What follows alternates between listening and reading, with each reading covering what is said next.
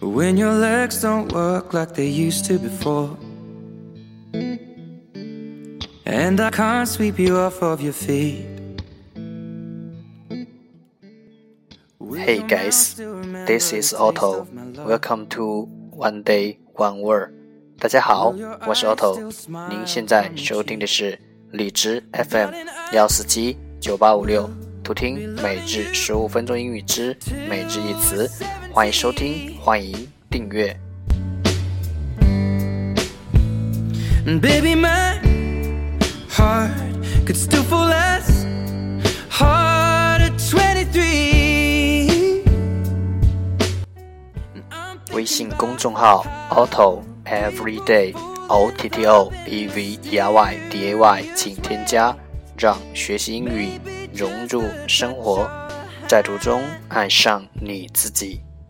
Well, me, I fall in love with you every single day, and I just wanna tell you I am. So, honey, now. 让我们一起简单的坚持每一天。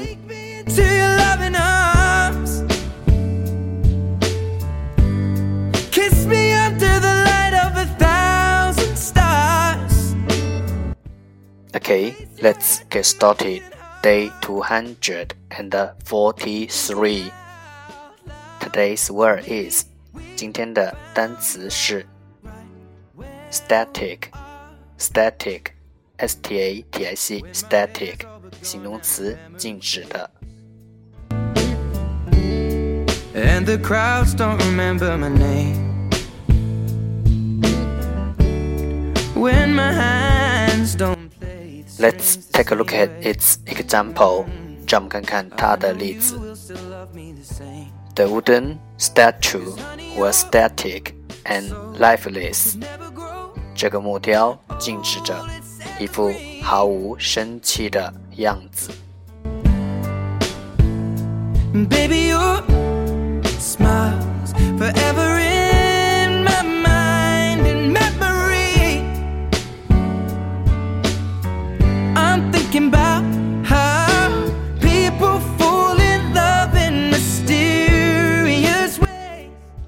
Let's take a look at its English explanation. 让我们看看它的英文解释。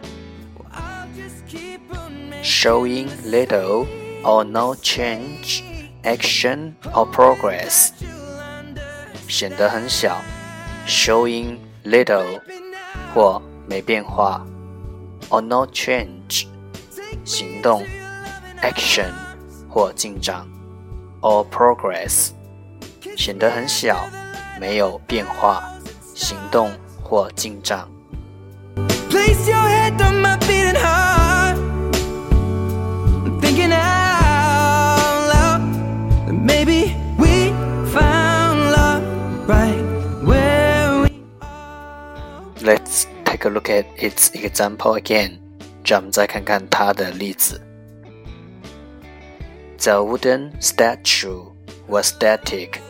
and lifeless.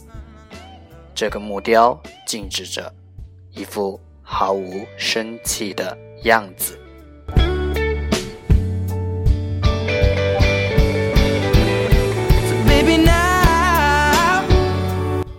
static static 形容词，静止的。Kiss me under